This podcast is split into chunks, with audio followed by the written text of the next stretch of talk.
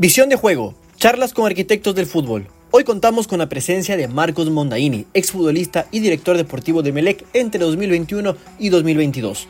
En esta ocasión charlamos sobre dónde se puede hacer el impacto más rápido en una dirección deportiva, cómo se trabaja con la Secretaría Técnica, las labores de scouting, si es requisito indispensable haber sido jugador profesional, acerca del trabajo invisible y cómo manejar la presión en una cultura muy resultadista.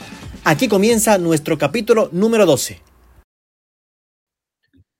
Perfecto, entonces aquí nos encontramos con, con Marcos. Eh, qué gusto y qué placer gigante tenerte, tenerte acá. Eh, creo que tengo la, la, fortuna y el privilegio de que te vi jugar toda la carrera en, Ecuador, desde tu llegada en, a, a en el 2006 y hasta tu, tu, retiro en el 2020. Así que para nosotros es un, es un honor gigante tenerte acá y preguntarte primero, eh, ¿cómo estás Marcos? Qué, qué gusto saludarte.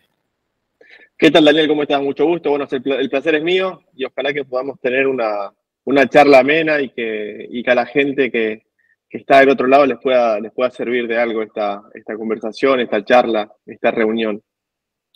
Eh, buenísimo, Marcos. Eh, hablemos del, del, presente. Hoy en día eh, te desenvuelves como, como comentarista, eh, siempre vinculado al, eh, al fútbol y, y creo que tú nunca sentiste como este vacío eh, post etapa futbolista, porque después de, tu retiro en el 2020 pasaste a ser director deportivo en, Emelec, ya lo vamos a conversar, pero hablemos del presente, ¿cómo, te sientes hoy eh, como comentarista? Sé que te gusta eh, comentar, charlar de fútbol en un buen ambiente, ¿cómo está tu, tu presente hoy en día? Sí, más que, como, más que comentarista, yo me defino como un analista, o panelista, uh -huh. si se quiere decir, pero, pero bueno, eh, sí, la verdad es que es una, es una función que me gusta. Siempre todo lo que tenga que ver con fútbol eh, a mí me apasiona mucho y, y, bueno, todo lo que se hace con pasión, eh, uno no lo ve tanto como un trabajo. Así uh -huh. que al final del día me siento un privilegiado, me siento un bendecido por, por lo que hago. Y bueno, hoy me toca estar, digamos, del otro lado del, del fútbol, y, y, la verdad es que es un lugar donde no me imaginaba, si me preguntabas esto hace dos o tres años, no me imaginaba estar en esta posición, en este lugar. Pero bueno, con el correr del tiempo me fue gustando eh, el rol que, que, que, que, estoy ocupando hoy, donde me desenvuelvo, y, y, lo disfruto mucho. Disfruto mucho, me gusta hablar, me gusta analizar el fútbol, me gusta debatir. Así que bueno, en, en el espacio que tengo hoy en la Radio Redonda acá en Guayaquil eh, me siento muy cómodo, me lo hacen saber y, y bueno, la verdad es que, que, me siento cómodo. Y desde tu posición hoy en día de, de analista, como bien tú lo dices, eh, ¿cómo le ves al, al campeonato ecuatoriano eh, desde esta otra faceta tuya, eh, en este reinicio de la segunda etapa de Liga Pro, donde ha habido mucho empate, donde hubo una paralización de casi mes y medio, eh, desde tu punto de vista ana, analítico, ¿cómo, ¿cómo le ves al, al, al campeonato ecuatoriano y al, y al fútbol ecuatoriano en, en general?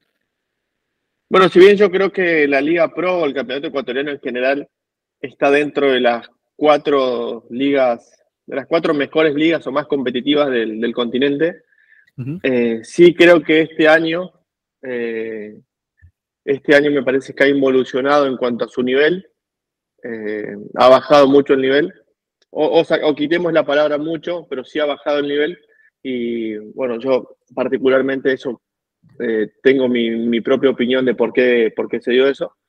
Eh, pero bueno, siempre, siempre siguiendo todo el fútbol ecuatoriano, consumo el 90% de los partidos de Ecuador, me gusta, soy un ávido de, de, de, ver fútbol, obviamente, no solamente fútbol ecuatoriano, que, que, es lo que más veo, sino también fútbol internacional. Uh -huh. Así que, bueno, eso es un poco mi, mi mirada eh, macro del, del, del fútbol ecuatoriano. Eh, buenísimo, Marcos. Eh, vayamos a, tu etapa como, director deportivo, que fue tu última relación eh, o vínculo directo en la industria deportiva. Eh, fuiste director deportivo de Melec en 2021 y 2022. Eh, ¿Qué balance a nivel general le, le, puedes dar en, esta, etapa donde Melec está en una transición, luego de muchos años gloriosos, donde tú fuiste parte como, como futbolista además? Ya vamos a ir desglosándolo, pero a nivel general, eh, ¿cómo, ¿cómo, fue tu experiencia a nivel, a nivel personal? Tu primera experiencia fuera del fútbol y dentro de un club en el que hiciste mucha, mucha historia. Creo que fue una etapa, eh, si lo tengo que calificar, eh, creo que fue buena. Creo que fue una gestión buena, eh, donde el primer año que asumí, en el 2021, eh, hemos modificado un poco la estructura, hemos llevado algunos jugadores eh, que, bueno, que sí han aportado al equipo. Y de hecho, hemos competido, el primer, el primer semestre hemos ganado la primera etapa del 2021, que luego nos lleva a jugar la final contra Independiente del Valle, que la terminamos perdiendo. Pero bueno, yo siempre veo el lado positivo y el equipo hace, hacía tres o cuatro años que no clasificaba a Copa Libertadores. El equipo consiguió ese año salir segundo, reivindicarse de nuevo eh, a nivel internacional, posicionarse, perdón, a nivel internacional en, un torneo como Copa Libertadores que el club siempre estuvo acostumbrado a jugarlo, a jugarla, o por lo menos en los últimos nueve años donde, donde me tocó participar a mí. Eh, entonces, bueno, ya el 2022 fue un año muy político en el club, donde se vivieron diferentes situaciones que, que yo creo que atentaron contra el rendimiento y contra el funcionamiento del, del, equipo dentro del campo de juego, sin quitarnos responsabilidad en el área deportiva, lógicamente, pero que sí que tuvieron, tuvieron mucho que ver en el rendimiento del equipo. Y, y, considero que el año 2022 sí fue, fue un año malo, un año malo. Entonces, si hacemos un resumen del 21 y el 22, eh, lo, lo, lo, lo, califico como, como bueno, como, una, como, como algo bueno. Eh, y, y, bueno, en la parte personal, eh, me ha tocado eh, estar para el club 24/7, como se, como se dice, eh, y, fue, y fue tan real. He hablado con muchos directores deportivos, o con algunos directores deportivos, que me habían, me habían comentado un poco la situación y, y, la verdad es que no, no, no exageraban en nada.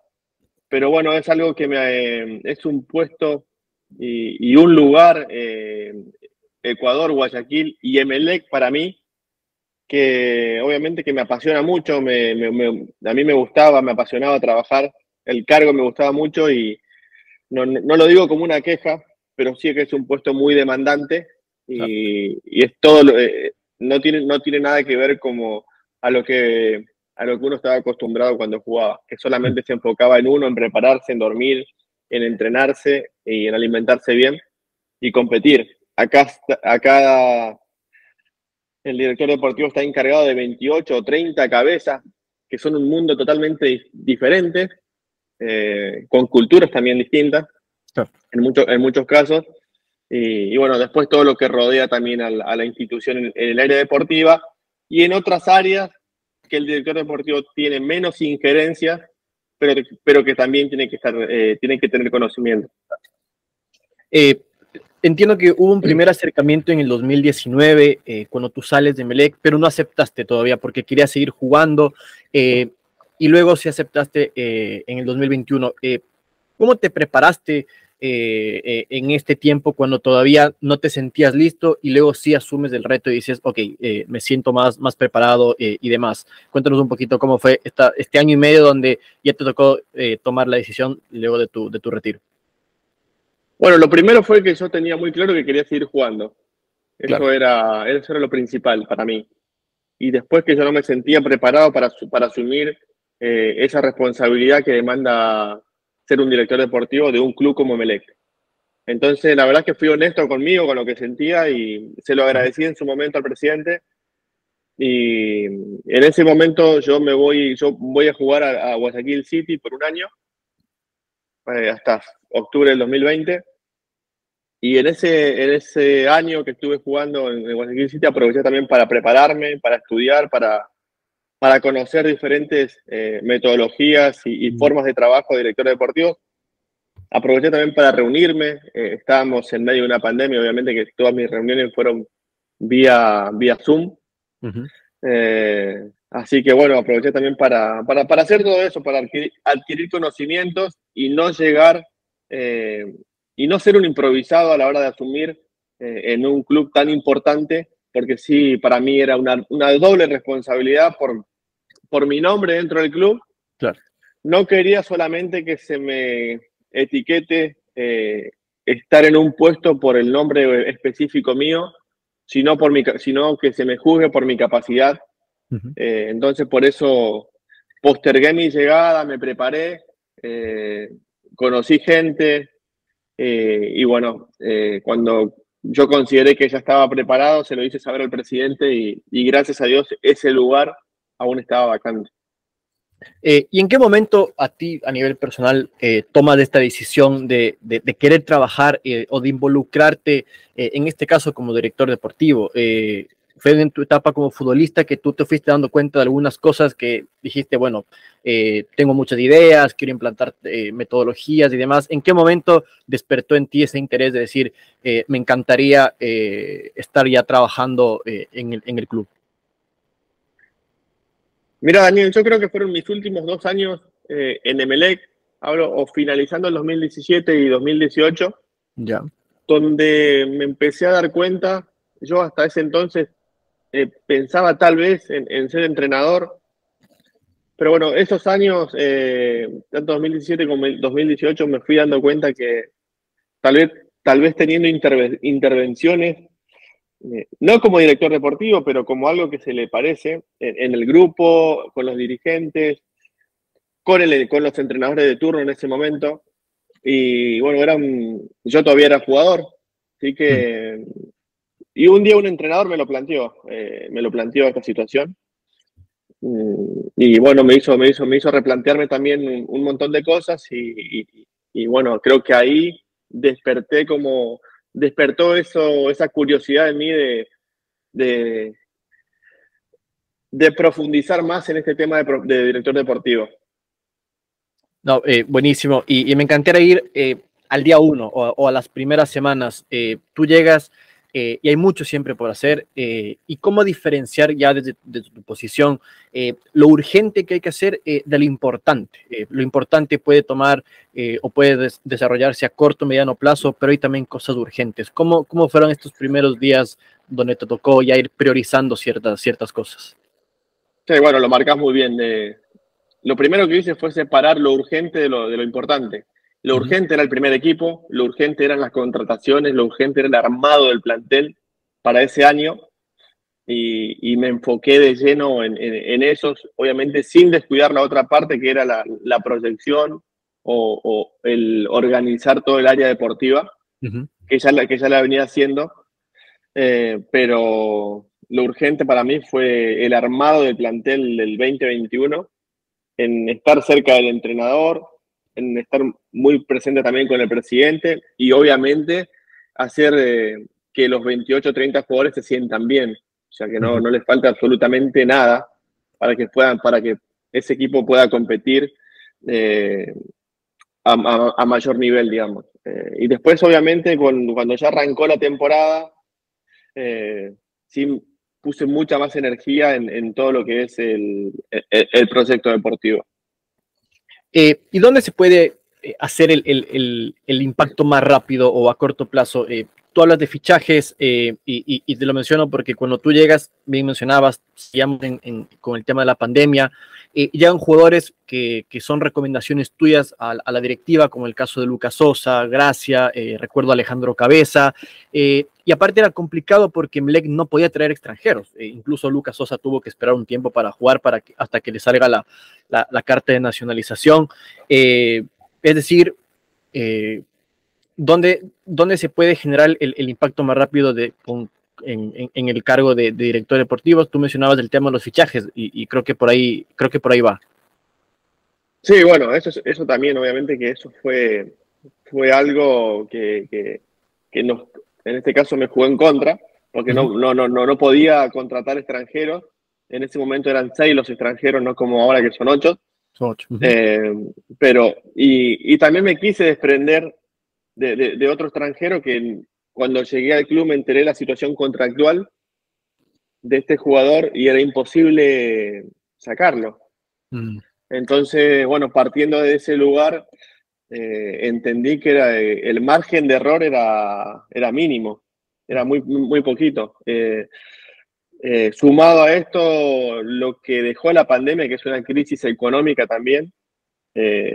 Entonces sí había que jugar con eso, eh, de tratar de seducir a los jugadores que a mí me gustan. Obviamente que los jugadores, los mejores jugadores son, cuestan más dinero. Pero bueno, siempre la camiseta de Melec es, un, es un aliciente, es un atractivo extra. Y, bueno, también tuve la, Eh, tuve la suerte de jugar con, dos compañeros que después terminé, terminé fichando, que son Lucas Sosa y Ángel Gracia.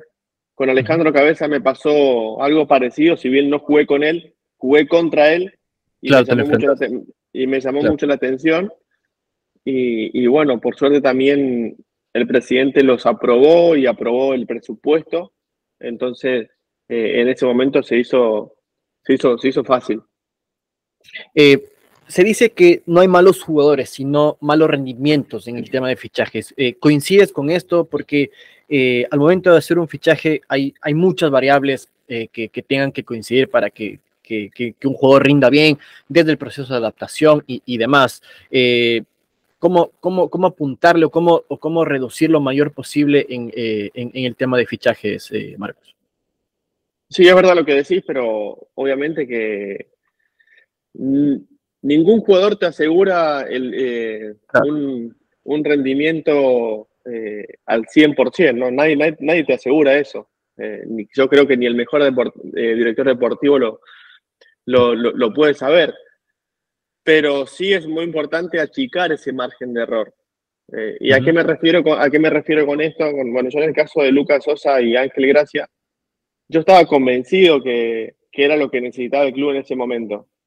O era lo mejor que estaba en ese, en ese momento en el mercado para Melec. Creo que esto es segundo que eh, está mejor dicho. Eh, entonces, y bueno, lo mismo con Alejandro Cabeza. Yo sabía que el, claramente que me podía equivocar porque los quería ver en el entorno, en el mundo de Melec, cómo se desenvolvían. Esa era una duda mía, pero también no tenía ninguna duda, sobre todo en, sobre todo en Lucas Sosa y en Ángel Gracia, cómo se iban a desenvolver y que ese, ese ambiente, ese, ese mundo de Melec no los, iba, no los iba a mermar. Entonces, a partir de ahí, todo lo que tenga que ver con lo futbolístico, con lo técnico, con lo táctico, con lo estratégico, los conocía. Y hablando también con el entrenador que, que, aprobó los fichajes, obviamente, eh, eh, es, mucho más fácil. Es mucho más fácil. Te repito, ¿le podés cerrar con los fichajes? Claro que sí, pero me parece que en esos fichajes, al menos yo, sentía que el margen de error era muy pequeño. Eh, sé que, hablas mucho con, y tienes una, relación cercana con Nico Burdizo, por ejemplo, Nico que fue director de Boca, director deportivo de Boca, hoy está en, Italia, en la Fiorentina. Eh, ¿Te dio algunos, algunas recomendaciones, algunas cosas de cómo ir manejando el, equipo o, no? Sí, sí, sí, más que recomendaciones o, consejos, eh, bueno, me, contó un poco su experiencia, ¿no? Su experiencia en Boca. Él en ese momento, cuando yo estaba por asumir Emelec, una semana antes, a él lo llaman de San Lorenzo y él descarta la posibilidad de ir a San Lorenzo porque estaba esperando otra posibilidad que al final se terminó dando, que es la Fiorentina. Y bueno, él me explicaba, me explicó por qué, porque bueno, obviamente es un proyecto más estable. Eh, todos sabemos lo que es la, inestabilidad que genera el fútbol argentino. Entonces necesitaba un proyecto a largo plazo, como yo creo que como, yo creo que deben tener los directores deportivos, porque no se puede ver el trabajo de un director deportivo en dos años, por ejemplo. Me parece que cuatro, cuatro años es un buen tiempo para ver eh, y para que se refleje el trabajo del director deportivo dentro de las instituciones. Eh, y bueno, nada, me, me, comentaba un poco su, su, su, experiencia en lo que fue Boca y, me quedó algo grabado que me dijo que es, es muy importante eh, mantener siempre cierta distancia, pero sin alejarse tanto.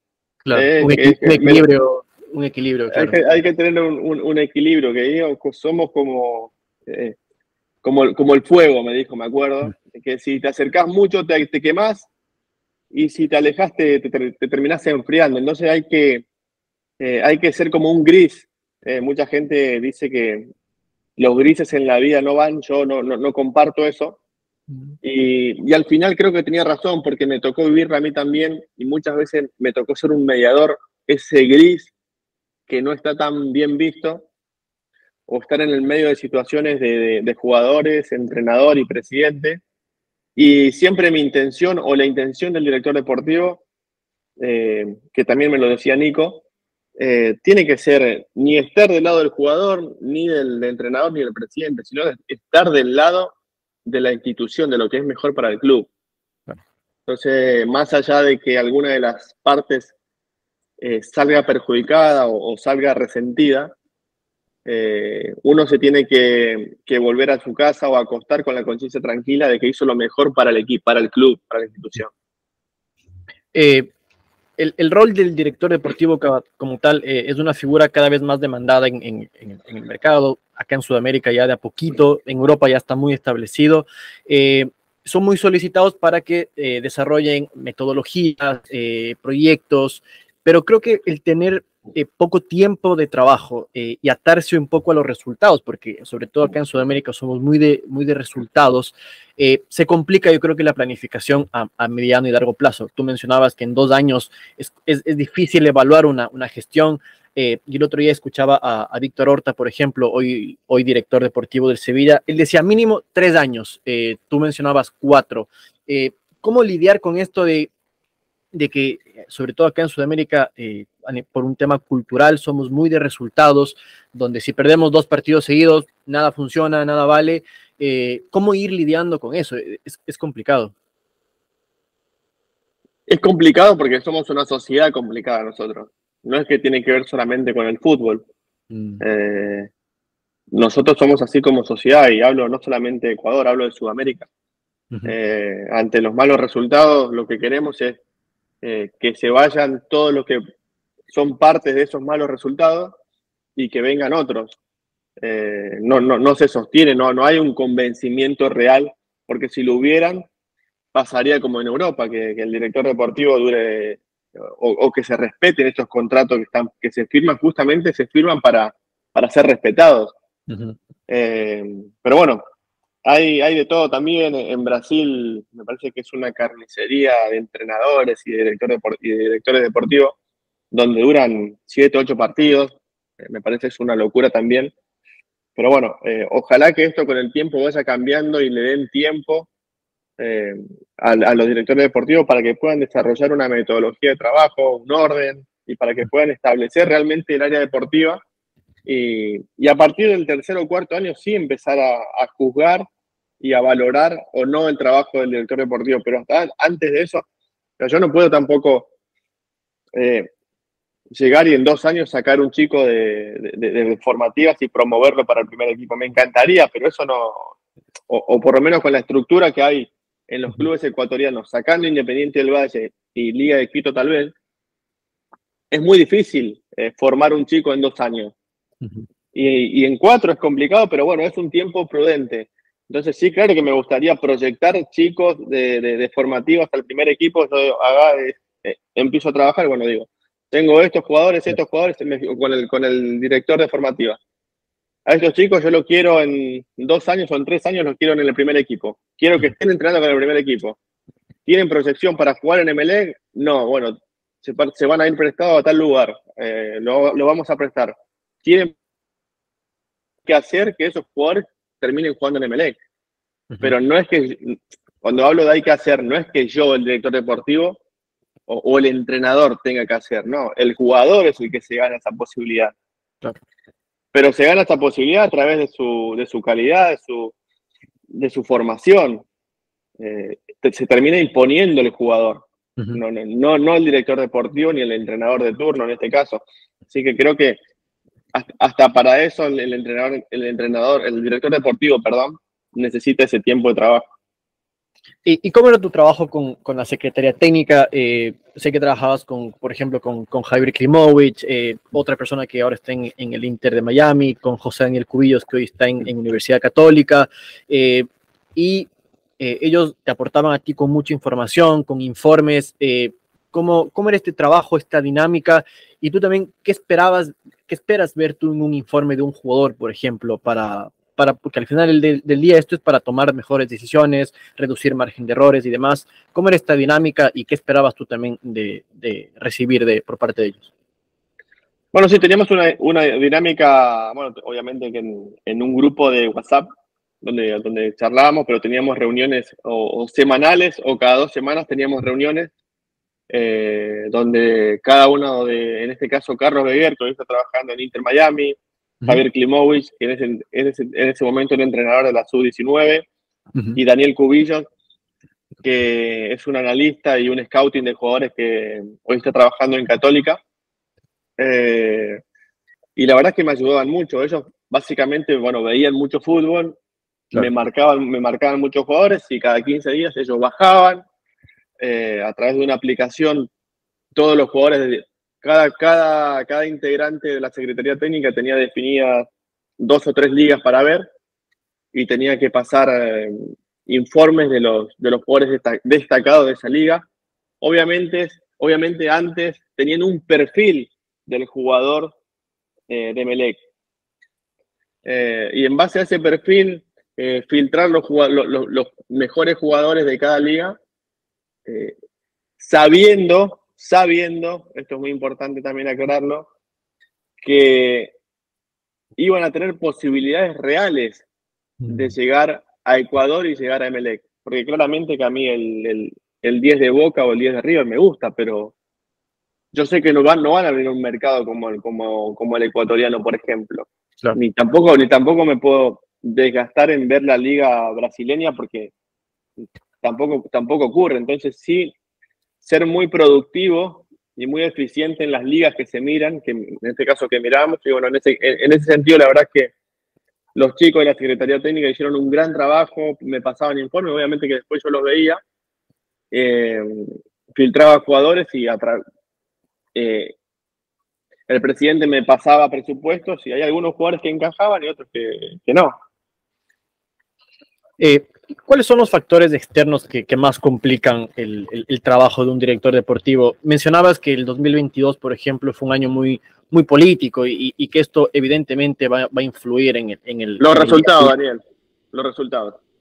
O sea, los resultados. El trabajo del director deportivo, más allá de que, de todo lo que te comenté, uno que uno puede proyectar, puede ver jugadores, te, terminan, te termina condicionando el resultado y el resultado son 11 jugadores que a veces la pelota entra o no, entonces tu trabajo está superditado si la pelota entra o no entra. Entonces, sí me parece, me parece injusto eh, valorar el trabajo del director deportivo eh, por, por esta situación.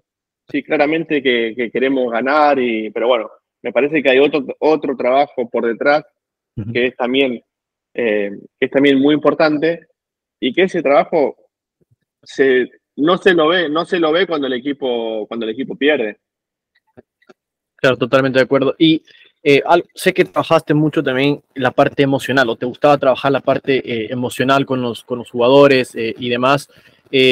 ¿Cómo mantener este equilibrio entre la presión que siente un jugador de, por ser parte de Melec, una institución muy grande, em, y su equilibrio de, emocional, que no se sienta agobiado por la presión y demás, pero que sea consciente de la alta competitividad, que sea consciente de, de, dónde está. Eh, ¿Cómo trabajabas tú esta parte que sé que le, pusiste mucho, mucho foco? Me parece imprescindible esta parte para mí, sobre todo en estos tiempos, desde siempre, desde que yo jugaba, pero bueno, por estos tiempos me parece imprescindible que el jugador esté emocionalmente equilibrado eh, para salir a competir en mejores condiciones o por lo menos para ser un mejor jugador, me parece que la parte emocional es, es clave. Eh, sí, bueno, yo eh, iba por ese camino, iba a implementar un área de, psicología, un área de, psicología deportiva en el club. Venía hablando con, algunos, con algunos psicólogos. Mientras tanto, los chicos tenían un psicólogo, pero era por, por videollamada, hacían por, por Zoom, eh, una vez por semana, una vez cada 15 días tenían, eh, tenían reuniones individuales y también grupales, pero sí yo quería cambiar esa, esa metodología y hacerlo con un psicólogo presencial y que esté dentro del club, no solamente para, para que tengan eh, su, su, hora de terapia con, con, los jugadores, sino para que el psicólogo esté también presente en los entrenamientos una o dos veces por semana y yo, yo mi idea era que el psicólogo los vea entrenar a los jugadores. Porque yo, yo, yo tengo una mirada técnica, táctica o estratégica, pero no tengo la mirada, tal vez él, y que lo he hablado con algunos, ellos ven cosas que yo no, yo no, yo no, no puedo descubrir, mm. algunos, algunos errores, por qué pueden venir, y yo solamente me profundizo en la parte técnica y, y, y, tal, vez, tal vez me estoy equivocando. ¿Y cómo cuidar el, entorno del futbolista? Porque, eh, claro, dentro de la institución uno tiene control de lo que pasa en la cancha, en los entrenamientos, en, los viajes, pero también cómo cuidar el entorno del futbolista, que eh, es un factor muy importante en sus vidas, eh, pero muchas veces puede ser un, arma de doble filo, muchas veces el entorno mismo termina perjudicando el, desarrollo del jugador. ¿Cómo cuidar este entorno? ¿Cómo proteger de, cierto modo a los, a los jugadores, Marcos? Hablando, Daniel, mira, yo la verdad es que tengo una relación muy cercana con los jugadores, muy cercana. Yo no te puedo decir que era amigo de los jugadores porque, porque no lo era, pero sí que tenía un vínculo muy cercano con ellos, ¿eh? demasiado, muy. Yo los cuidaba como a mis hijos, te, podría decir. O sea, eh, y en ese sentido trataba de, obviamente que conocía eh, todo lo que, lo, que les pasaba como a nivel personal, porque sí era muy curioso en ese sentido, en el lado personal, en el lado emocional. O sea que de los 28, 30 jugadores sabía perfectamente lo que estaban viviendo. Eh, a partir de ahí, uno puede de alguna manera aconsejar y, muchas veces el mayor problema que tienen los futbolistas son los, la, misma gente cercana, los mismos familiares, y que se entienda lo que quiero decir, eh, eh, hermanos, padres, tíos, amigos, ese círculo que muchas veces termina siendo tóxico para el jugador. Porque les hace ver una realidad que no es tal y, terminan confundiendo al jugador que, bueno, en ese momento eh, sale, en la, sale, la televisión, eh, es que eh, gana dinero, tiene, tiene cierta fama, cierto, cierto reconocimiento y yo creo que de esa gente, de ese ambiente, sí hay que estar, hay que despegarse, hay que despegarse y, y, tratar de, igual son, muy pocos, o por lo menos acá en Sudamérica son muy pocos los que logran darse cuenta de esa situación. Eh, en Europa creo que tienen otra formación mm. y, obviamente que los ayuda cuando llegan a su cuando llegan a ser profesionales. Pero eh, acá es muy, es muy difícil separar al jugador de todo su entorno, que considero que termina siendo tóxico en la mayoría de los casos. Eh, ¿Cómo es tu, tu relación con, con, el cuerpo técnico? Mencionabas de que lo importante es mantener un equilibrio, eh, con el ejemplo del fuego que diste tú, eh, eras de estar mucho en los entrenamientos, pero también es importante ser este nexo con la dirigencia y, jugadores y, y, cuerpo técnico cómo mantener ese, equilibrio. Mencionamos un ejemplo, pero eh, ¿cuál es como la, receta, digámoslo entre comillas, para, para mantener este, este equilibrio? Y porque tú estás en la mitad entre la dirigencia, eh, jugadores, cuerpo técnico, de este nexo para que, que une estas dos partes. ¿Cómo, cómo hacerlo? Bueno, a ver, con el, con el presidente, por ejemplo, tratar de que el presidente no, no llegue a ningún, no llegue a confrontar Mm. ¿Eh? No se a confrontar con el entrenador ni con, el, ni con los jugadores. Eh, me parece que eso también es, muy es clave y es sano para la convivencia de una institución. Yo, el presidente es la persona de mayor jerarquía dentro de, dentro de, la, de la pirámide, dentro del club, y el presidente no se tenía que ensuciar de alguna manera en esos temas. Yo eso lo consideraba clave. Por eso siempre, siempre cuidé la relación del presidente con entrenador y, jugadores. Y esa persona creo que es el director deportivo, el que se tiene que ensuciar de alguna manera es el director deportivo, eh, con el entrenador y con los jugadores, eh, para que esa situación eh, con el presidente no se, no se quiebre de alguna manera. y bueno, si cuando teníamos que hablar con los capitanes del equipo, cuando, cuando tenía que hacerlo, lo hacía, y con el entrenador lo mismo lo mismo, siempre escuchando las dos partes, eh, pero nunca, nunca tomé postura por una parte, siempre tratando de que lo mejor sea eh, el, beneficio de la institución. Eh, al momento de hacer fichajes, siempre creo que debe haber un, consenso entre eh, director deportivo, eh, dirigencia y cuerpo técnico. no hay como traer un, jugador, un plantel que al cuerpo técnico no le guste, por ejemplo, y viceversa. ¿Qué pasa? No sé si te pasó a ti y si te, te, te, pasara esta situación. ¿Qué pasa cuando hay un jugador que gusta el cuerpo técnico, pero no es del gusto de la dirección deportiva o de la dirigencia? ¿Qué decisión o, qué, quién tiene más peso ahí para, para tomar una decisión? en caso de que no haya este consenso de que eh, tal jugador no guste, no guste a la mayoría. No me pasó esa situación, Daniel. No me mm. pasó. Pero si solamente le gusta el entrenador y no, no le gusta el director deportivo y no le gusta la dirigencia o el presidente en este caso, ese jugador no llega al club. Mm. Como tampoco va a llegar un jugador que solamente le gusta al director deportivo Claro. Eh, o a la dirigencia y al entrenador no le gusta, o sea, no me sirve de nada que, me, guste a mí. La idea es que el, que lo va a usar o el que lo va a utilizar al jugador es el, es el entrenador y tiene, él tiene que estar conforme. Entonces, yo creo que tiene que haber un consenso ahí de las tres partes eh, para, que, para que pueda llegar un jugador. No solamente va a llegar un jugador porque le agrada o porque le gusta el entrenador, salvo excepciones, no, no, no, no, no, quiero ser cerrado ni terminante con este tema, salvo excepciones que, llega, que el entrenador llega al club y diga, mira, yo dirigí a este jugador y a mm. mí como director deportivo me guste, yo lo dirigiste como es, perfecto, es eso sería lo ideal, o sea, es un perfecto, y aparte te, te ahorra un montón de trabajo. Ya lo conoce, sabe cómo es, es profesional, le puede rendir en este puesto, le puede rendir, rendir en diferentes situaciones bien, bárbaros. A mí también me gusta, le gusta al presidente. Eso, sería lo ideal. Pero si no pasa eso, al menos yo como director deportivo a mí no me gustaría. Y unas para, para conocer tu opinión, eh, ¿qué te aportó el haber sido futbolista profesional y luego, luego estar en, un cargo como director deportivo?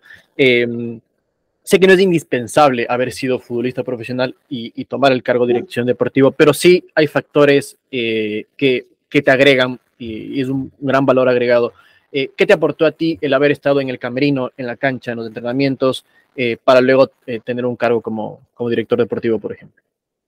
Sí, es muy importante esto que, que decís, Daniel, porque no es indispensable, no es indispensable porque yo creo que hoy en día una persona que no haya jugado profesionalmente se puede preparar y lo puede, puede ejercer el cargo y lo puede hacer muy bien. Eh, pero yo creo que el valor agregado que, tiene o que me dio el haber jugado al fútbol es que conozco, eh, conozco mucho al futbolista. Lo, conozco yo cuando entraba al vestuario, yo sabía cómo estaban, las sensaciones, y eso creo que es un plus, es un valor agregado, el conocer también cómo se desenvuelven, lo que piensan antes, después de un partido, en la semana, el, hecho de conocer al, futbolista, al futbolista en sí y como, y como ser humano, mm. porque el futbolista también es un ser humano especial, eh, esto no lo hace ni mejor ni peor, ¿no? Pero que, se entienda. Claro. Eh, eh, y también a los entrenadores, eso sí me da un valor agregado, me da un plus. Pero después, el conocimiento, las capacidades, eso se, puede, se pueden adquirir porque hoy hay muchas plataformas y, y un montón de cosas para que otra persona que no haya jugado al fútbol se pueda preparar y pueda ejercer el cargo sin ningún problema. Eh, hablábamos antes de la presión y, me encantaría preguntarte esto de ¿dónde sentiste más presión? Eh, ¿Con un capo el, con 40 mil personas de un clásico del astillero o en tu cargo como director deportivo? Porque mencionabas que como futbolista dependes de uno a la final, pero en tu cargo... No, como, director deportivo. No, como director deportivo. No, no, sin duda yo como, eh, como jugador yo disfrutaba, mm. yo disfrutaba de mi profesión. Como director deportivo también disfrutaba, pero es distinto. O sea, me apasionaba hacer, eh, proyectar, armar, eh, crear, o sea, el día a día. pero a los, los, partidos el fin de semana lo sufría lo sufría. Eh, entonces sí, eso, hay una diferencia entre sufrirlo y disfrutarlo. Yo cuando jugaba, eh, llegaba el viernes y ya me ponía, con, ya estaba feliz. El sábado ya estaba un poco más feliz y el domingo era como, eh, era como un, un estallido y, eso como director deportivo eh, yo estaba, me ponía ansioso. Me ponía ansioso porque lo quería ver, eh, lo que yo veía en la semana, cómo habían trabajado, lo quería ver reflejado en, el campo de juego y bueno, eso te genera cierta ansiedad también. Eh, todos quieren ganar, Marcos, y sobre todo en, en el fútbol. ¿Cómo impregnar una una metodología para ganar, cómo impregnar una, eh, una estrategia eh, ganadora, una mentalidad ganadora. Yo creo que eso no existe, Daniel. Eso no, no. Si alguien te dice que, tiene esa fórmula, eh, bueno, que pagaría y mucho dinero por, por, porque me la diga o porque me la cuente para, para implementarla, pero eso no, no. Yo, yo no, yo eso no, no creo en eso. Creo sí en el trabajo, creo en el convencimiento, eh, creo en el conocimiento, eh, en la preparación. Y bueno, después cada uno en el fútbol hay muchas maneras de ganar. O sea, no, no, no es que hay una fórmula única y lo han demostrado dos entrenadores que han sido los más exitosos en los últimos 15 o 20 años, que son Mourinho y Guardiola, que son estilos totalmente opuestos y, y sin embargo eh, demostraron que con ambos estilos o formas se puede, se llegar a un mismo objetivo que es ganar. Entonces, yo creo que cada uno con sus armas, cada uno con sus herramientas. Sí me parece muy inteligente aquel entrenador que, que sabe distinguir y que se sabe eh, y que se sabe ubicar en el lugar que está. Eh, y, a través de, de sus capacidades de, su capacidad o su, o su conocimiento, eh, sepa entender que más allá de su, de su filosofía o de su, de su estilo o de su forma, eh, están los jugadores. Para mí los jugadores son más importantes que cualquier sistema o cualquier idea. Entonces, si, vos tenés los jugadores para jugar, o si yo en este caso soy entrenador y quiero jugar de la manera que a mí me guste, pero yo llego a un club con una idiosincrasia, con una historia y con un plantel totalmente distinta a mi idea, eh, yo me tengo que adaptar a eso. Por eso me parece que el entrenador tiene que ser muy inteligente para tener la capacidad de adaptación al lugar donde le toque estar. Entonces, yo tengo que jugar de acuerdo a lo que, a lo que tengo en ese momento. Me parece que eso es lo más sabio y lo más inteligente de un entrenador. Para mí, esto es una opinión mía. Entonces, yo tengo un plantel que no puedo aplicar mi idea de juego, que es salir con balón dominado desde abajo, tener, la tener posesión del balón, controlar el juego a través del balón, generar situaciones, eh, y generar mucho juego interno. Para eso yo tengo que tener esos jugadores, pero si yo no los tengo, hacer eso me parece una locura. Me parece una locura. Entonces me parece mucho más sensato, si no tengo estos jugadores, a ver de qué otra manera, porque no, esa no es la única manera de ganar. Hay otras formas de ganar que también son válidas, son respetables, y también se lo puede hacer bien. O sea, jugar bien no es solamente eso. Jugar bien es aplicar lo que vos querés hacer, trabajarlo y llevarlo a cabo el fin de semana. Sea con juego directo, sea con segundas, ganando segundas pelotas. Cada uno eh, lo hace como, como puede eh, o, como quiere. Al, inicio comentabas que, ves mucho fútbol hoy. Eh, sé que estuviste también presente, por ejemplo, en la Copa Mitad del Mundo. y automáticamente o, indirectamente uno hace labores de, de scouting, ¿no? ¿Qué despierta en ti eh, interés en, cuando, ves, cuando ves un jugador? Eh, ¿Qué te llama la atención de un jugador a ti? Va a depender evidentemente de la posición, eh, las características van, van variando según la posición en el campo de juego, pero ¿qué, qué despierta en ti en un jugador cuando, cuando, empiezas a ver fútbol? Y lo primero que veo es la técnica. La técnica. La técnica y, la toma de decisiones. Que si bien la toma de decisiones y la técnica se pueden ir mejorando con el tiempo, eh, eh, igual que la parte física, pero lo que más, lo que primero veo en un jugador, eh, sobre todo en un jugador en, formación, en crecimiento, un juvenil, es la, capacidad técnica. Porque después la capacidad física, como te repito, se puede mejorar, la, la, capacidad táctica se puede trabajar, la estratégica ni hablar, Eh, y la toma de decisiones te marca un poquito, en, sobre todo en chicos de 15, 16, 17 años, cuando vos ves un chico técnicamente muy bien dotado eh, y que además a esas edades toman buenas decisiones, decís, bueno, este chico está para, está para, para grandes cosas. Y, y, a nivel, lo, y lo mismo a nivel colectivo, eh, se habla mucho de, de, modelos o estilos de juego. Eh, tú, tuviste, tú, tú, tú, tuviste muchos entrenadores en tu, en tu carrera. Eh, ¿Qué modelo es el que más a ti te, te, te llama la atención eh, o, o, estilo de juego a, para hablar a nivel, a nivel colectivo? ¿Qué es, lo que, ¿Qué es lo que más te gustaría o te gustaría que eh, un equipo juegue, juegue así? No, a mí me gustaría que mi equipo juegue bien, primero.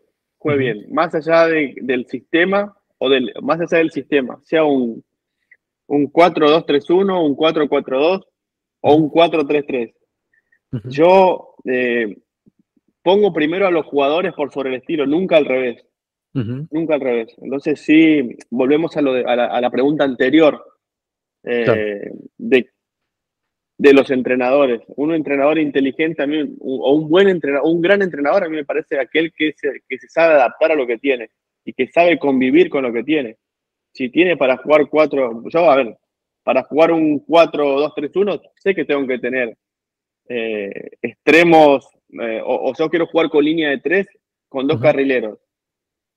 Eh, en, en, este sistema son vitales, son, pero son claves los, los, los laterales extremos. Entonces, si yo no tengo eso, voy a sufrir, a voy a sufrir y mis centrales van a sufrir. O sea, es una locura. Pero bueno, si yo tengo estos jugadores con esa capacidad, y, y tal vez lo hago, tal vez lo hago, pero no puedo eh, ir a un sistema por encima de los jugadores. ¿Y qué es jugar bien para, para Marcos? ¿Qué es jugar bien? Mencionabas que un equipo que juegue bien. ¿Qué, es, qué, qué, qué significa para ti jugar, el jugar bien? Jugar bien es hacer, es, para mí, es llevar a cabo el fin de semana todo lo que trabajaste en la semana, lo trabajado. Después podemos debatir qué es jugar eh, bonito, qué es jugar lindo, eso, eso es otro tema, pero jugar bien es llevar a cabo lo que trabajaste en la semana al día domingo, o eh, sea con, con el sistema que sea, de la forma que sea, porque vos podés jugar bien defendiéndote eh, o puedes jugar bien teniendo la, pelo la, pelota un 20% y que el equipo tenga la pelota 80%, también puedes jugar bien. Que mucha gente, que mucha gente hoy también. Eh, claro, lo asocia, no, no quiero, lo, jugar bien con, posesión de balón, con, de balón, claro. Total, totalmente. Y eso, y Emelec, eh, eh, por, dar, por darte un ejemplo, porque me gusta también hablar con ejemplos, Emelec fue a jugar a, a Perú hace un mes contra Sporting Cristal y tuvo la pelota un 25%. El resto lo tuvo el otro equipo. Sin embargo, Sporting Cristal no pateó nunca el arco. Emelec, Emelec practicó eso y fue a buscar eso. Uh -huh. Pero al arquero de Emelec no le patearon un tiro al arco y Emelec terminó ganando el partido. Eso para mí, aunque a mucha gente no le guste, y aunque no es tampoco de mi, de mi mayor agrado ese, ese juego, pero Emelec jugó bien. Claro. Después podemos discutir otras cuestiones. No, buenísimo. Y para, para ir cerrando, Marcos, eh, ¿qué se viene para ti en el, en el corto, mediano plazo? Eh, no sé si, nos, eh, si tienes algún proyecto en mente. Obviamente te quedaste con, eh, seguramente querías continuar en, en, en Emelec, pero por temas eh, externos ya los conversamos que, que, no se pudo continuar. ¿Qué se viene para ti en el, en el corto, en el mediano plazo? No, bueno, ahora estoy también trabajando con, viendo muchos jugadores, haciendo scouting, todo, todo lo que es el, todo lo que tiene que ver con el Ecuador sobre todo, y también uh -huh. obviamente trabajando en, en, en medios, en, radio en este caso. Y bueno, más adelante, no lo sé, Daniel, eh, seguramente empezaré a, a, planificar algunos viajes para visitar algunos entrenadores, pero ya va a ser para el próximo año. Y bueno, ver ver un poco cómo trabajan algunos entrenadores que tengo la curiosidad de, conocer para ver si en algún futuro me, me animo y, y, y, puedo ser entrenador. Pero hoy a corto plazo no, no, no, lo tengo no lo tengo tan presente. ¿Y volverías a asumir un reto como, como director deportivo en otro equipo, tal vez? Sí, no, no cierro las puertas, ¿eh? No cierro las puertas. Siempre y cuando sea un proyecto serio, un proyecto eh, a largo plazo, sí, sí me gustaría también. los procesos, claro, evidentemente. Eh, al final del día, Marcos, ¿qué es lo gratificante de trabajar en el, en el deporte? Mencionabas que es de mucha presión, es de mucha ansiedad cuando uno está en un cargo eh, como director deportivo, pero ¿qué es lo gratificante de estar, de estar en esto? ya te digo, más allá con, toda esta montaña rusa de emociones que, que es del fútbol.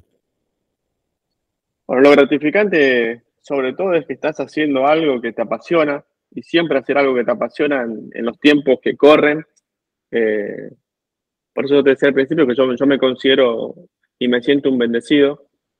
Pero sobre todo, me parece que lo más importante es que tu trabajo le, le genera alegrías a millones de, personas. Mm. Entonces, eso al final del día, eh, y vuelvo a repetir, en los tiempos que corren, llevarle a esas personas eh, al menos 90 minutos de, alegría o sacar una sonrisa, me parece, me parece que eso es lo más gratificante y yo, yo me quedaría con eso. Buenísimo, Marcos. Y estamos terminando siempre nuestras, nuestras charlas con un, un ping-pong, pregunta-respuesta, para que me digas lo, lo, primero que, que se, te, se te ocurra o se te venga a la mente. Si es que yo te pregunto, por ejemplo, por un libro, ¿qué me, qué me responderías? Uy, lo terminé de leer hace poquito, que me venían, me venían diciendo que, que lo lea, que lo lea, que lo lea, y lo venía posponiendo, El monje que vendió su Ferrari. Buenísimo. Eh, si te pregunto por una película o una serie Marcos.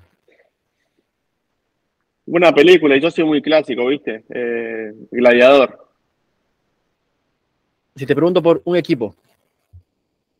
Emelec.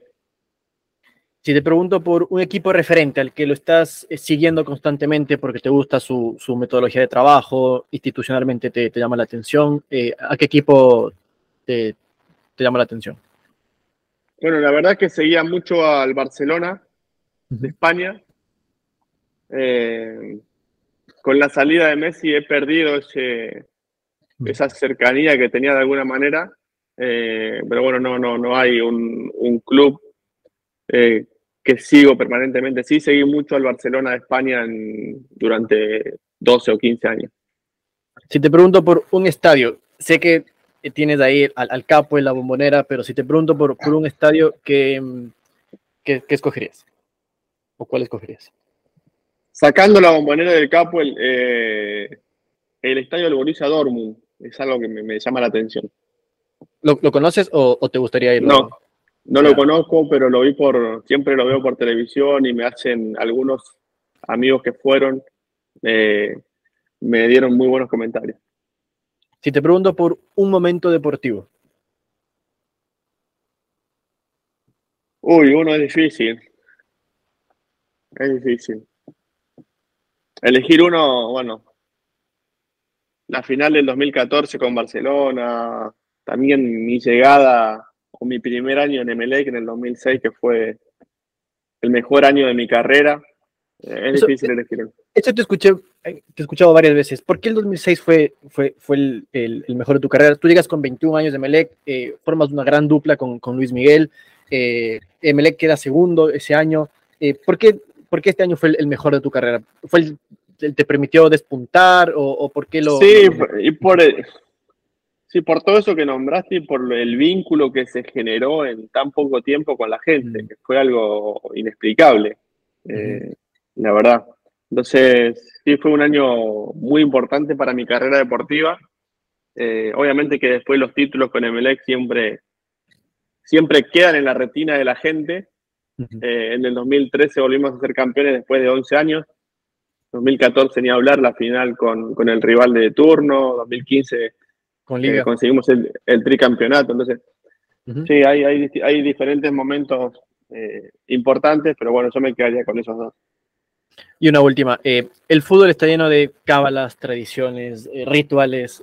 ¿Tú tienes alguna cábala, algo para ir semana a semana a la cancha o, no eres mucho de eso? No, no, no, no soy, no soy caballero para nada. Yo confío mucho en, el trabajo, en el trabajo, en la preparación. Y mi, mi cábala de alguna manera era prepararme en la semana para llegar al fin de semana y estar óptimo. Buenísimo, Marcos. Eh, con, eso, con eso estaríamos de, mi parte. Agradecerte muchísimo por este, por este tiempo. Eh, se pudo conversar de algunas cosas eh, y, creo que es muy, muy ilustrativo todo lo que nos has contado. Insisto, agradecerte muchísimo y si le quieres dar algún tipo de cierre, estaría perfecto, pero de mi lado estamos, estamos aquí. Nada, Daniel, agradecerte y ojalá que le haya servido o que haya servido todo lo que, lo que conversamos en esta, en esta hora, poco más de, de una hora de, de, de charla.